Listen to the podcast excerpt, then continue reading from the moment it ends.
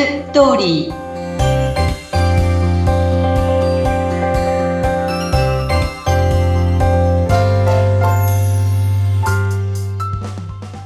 皆様こんにちは結婚相談所ライフツリーの和田光ですこんにちはインタビュアーの山口智子です和田さん前回ゲストで畑理恵さんにお越しいただいて男性のね脱毛について伺ったんですが、え。ー、面白かったですね。ええー、面白かったですね。はいもう本当に男性がここまで美意識高まってるんだとちょっとおちおちしてられないなと思ったんですが実は今回もねそのメンズの今回はコスメブランドはい、でそこで、まあ、そのメーカーさんで和田さんがいろいろとセミナーをやったお話を伺いたいと思うんですが、うん、えー、ゼロエディションというメンズコスメブランドの、はい、されたんですよね。どんな感じですか？ね。まあ、そこで女性にモテる清潔感とはっていうテーマでお話しさせていただいたんですね。ねで、まあ、30名ぐらいの男性たちが来てたんですけど、いや、あの、みんななんか見た感じ、まあ、マスクしてるんだけど、もう、まあ大体こう、シュッとしてるんですよ、みんな。男の子たちが。で、そこで、えっ、ー、と、BB クリームを使ってる人たちが5名ぐらいいて、で、あの、その時に日焼け止めと BB クリームって何対何の割合がいいですか？みたいな質問が出るような、なんかそういう意識の高い男性たちが集まってましたね。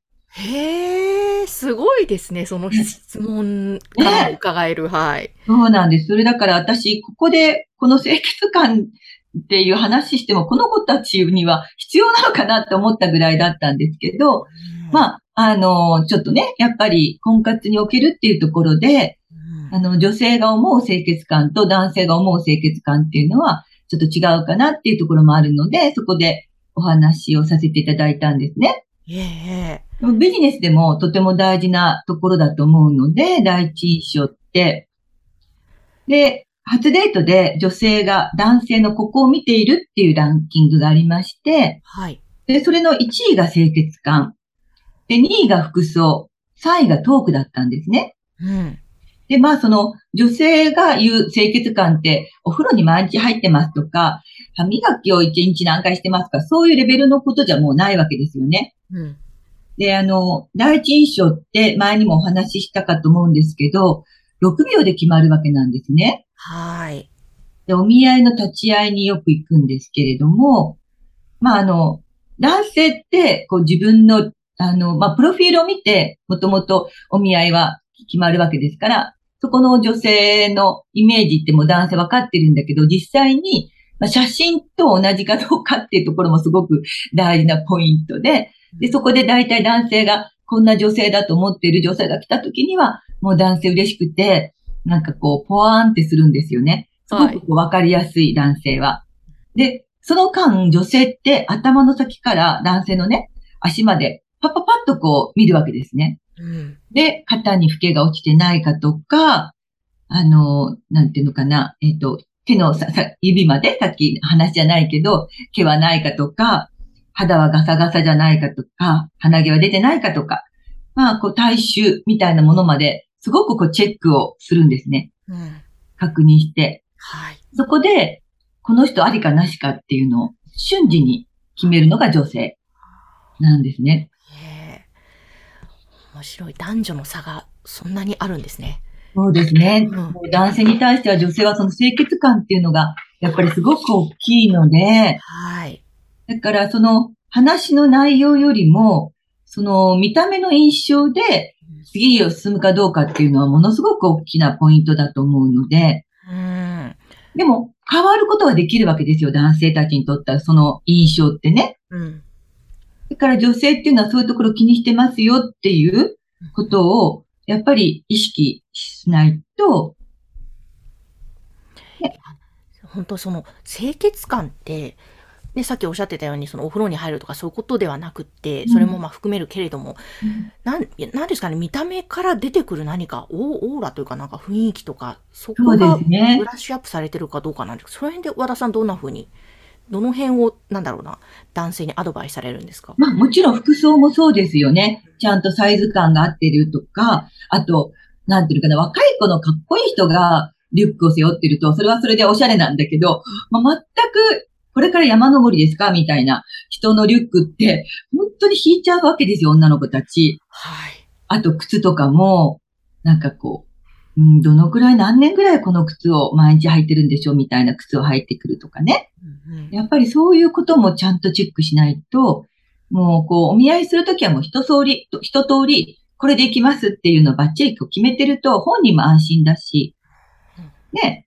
そうですね。うんうん。だから、うちの男性が、あの、入会して、まずお見合いに行った時の前に、まあトイレでね、ちゃんと身だしなみを整えてねって言うんですけど、そこで男性たちがいっぱい鏡で整えてるのを見て、まずびっくりしたって言うんですね。うん。女性だけじゃなくても男性もまずお手洗いに行って、そこでちょっと髪の毛を直すとか、うん。ね、老けとかもそうですからね。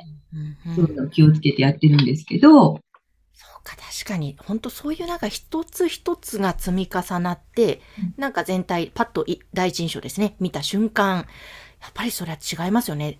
ビフォーアフター、その。そうですね。ううん。んうん。で、うちの男性でね、前、あの、まあ、プロフィールのスペック的にはとてもいいわけなんです。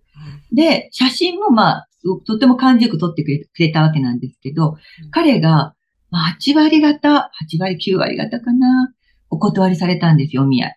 えだからスペックがいいし、写真もまあまあだから、お見合いにはすごくなるんだけど、お断りされた。その理由は、顔がブツブツなんですね。へニキビ跡っていうのかな。うんうんで、それってやっぱ女性って、う生理的に受け入れられないって人たちが結構多かったんですね。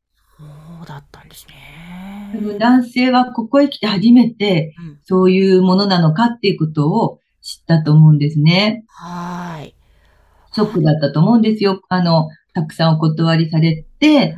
うんうんただね、松井秀喜さんは、うんあの、このブツブツだったんですよ。学生時代のし野球やってる最初の高校時代から。うんね、すごくそれは、松井秀喜、顔とかブツブツとかって検索するとうん、まあね、あの、彼がどこで、どこの美容外科で、その綺麗になったかっていうのが出てくる。へーすごいんですよ。そこから、そこでどのお医者さんっていうのが出てくるぐらい、うんあの、そういうところで綺麗になっていくんですよ。だから今彼は綺麗ですよね。とても。うんうん、そうですね、松井選手、そう。そうそうそう。だから、もう、そういうところで自分も行かれて、ちょっと直すとか、あとまた違う男性は、これはうちの女性がパーティーで出会った男の人なんですけども、まあ、結構その、脇うんがだったんですよね。うんで、すごくいい人なんですって。ただね、ちょっと私匂いが気になるので、もう一回会って確かめたいって彼女は言って、会った時に、ああ、やっぱり無理でしたっておっしゃったのね。うんで、その紹介してくださった、そのパーティーの紹介してくださった男性に、あの、実はこういうことがあってって言ったら、その方も、いや、実はそうなんですって、僕も気になってはいるんですけど、なかなかそういうことね、言えなくてねって。うんだから結構男同士では、やっぱり気づいてても言えないケースってあったりするんだけど、それこそレーザーで、あの、良くなるから、うんうんもう男性もそういうとこ怖がらないで言ってみられたらいいなって、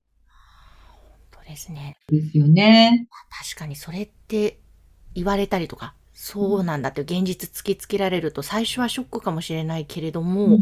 でもすごくなそういう部分って特にデリケートですから、うん。でもそこをこうね本当今治るようないろんな情報ありますし、うん。そういう病院もあります。えねサロンもねありますから、ええええ。えそこで、あ、そうなのかって言って、あ、なるほど、松井選手もそうだったかとかいろいろ見て、えうん。変わると、ね、絶対にまたそれ、開いていきますよね、その未来が今度。そうなんですよね。うんそう。だから本当ちょっとこう今はもうこういう検索ができるからね。うん。そういうところでいろんな情報をうん仕入れてみたらいいんじゃないかなって思うんですよね。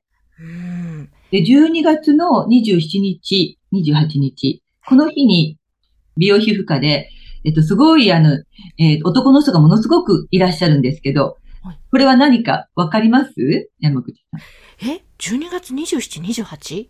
そう。これですよね、ちょうど。はい、年末年始。うんのクリスマス終わってますけど。そうそうそうそう。この時に男性が美容クリニックに行く時って、シミをレーザーで取る時なんですよ。へえ。ものすごい人数がいらっしゃるの。その、あの、レーダーで撮ると、かさぶたになるわけですね。あそう。だからそれが撮れるまでしばらく時間がかかるから、あ。うん。それで、暮れからお正月って人に会うことがな割となくなるというかね、家にいてもいいわけなので、そこで男性たちはね、もう私びっくりしたんですよ。もう、なんか廊下まですごい人で、へーってこの男性たちは、本当にこんなにシミを取りに来る人が誰かいるのかと思って、うん。へえ。いや、これもびっくりです。男性染み取るんですね。そうわあ、もう、ますますおちおちしてられないですね、女性も。すごい。もう本当今そうなってるんです。で、だから、まあね、前回も脱毛、男性の脱毛も増えてると。で、今回も和田さんそういうお話、ね、シミを取る方も多いと。だからもうどんどん男性綺麗になっていいから、例えばさっき出てきたデリケートなその脇がであったりとか、うん顔のニキビとかも、もうどんどん直して綺麗にしていこうよみたいな、なんか軽い明るい感じでいった方がそうそうそうそう良さそうですね。そううん。もうそんなことはみんな普通よっていう感じですよね。いや、うん本当悩んでる方いますもんね、結構な数。そううん。お腹のなんか出てる男の子だって脂肪吸引、脂肪吸引じゃないの、もっと手軽に脂肪溶解注射とかいうのがあるらしくて、それでお腹を引っ込めたりとかしてるので、私もびっくりして、えーそこ努力してるんだと思ってね。うん。だから女の子がこのままの私を受け入れてほしいってよくこう、あの、素肌っぽい、あの、そのメイクもほとんどしないで、き来たりすると、いや、もうね、そんなこと言ってたら、ダメでしょうってなっちゃいますよね。そうですね。うわーちょっと、今回もまた、私自身も身が引き締まる思いになりました。本当に。ね、そう、でもそれだけ男性努力してる方が、なんかいると、けなげというか、愛らしいと言いますかね。ねえ。うん、頑張ってほしいですね。そうそう。だから努力する人と、それからもう全くそういうことに疎い人の差がものすごく開くから、そう、ちょっと男性たちもこういう、今はこういう時代になってきてますよっていうのを、やっぱりちょっとね、考えていただけたらと思います。ですね。えーということで、えー本日は和田さんに、えーメンズコスメブランドさんで行ったセミナーのことから、えーいろいろと男性の清潔感、また美意識などについて今回も伺いました。ありがとうございましたあ。りがとうございました。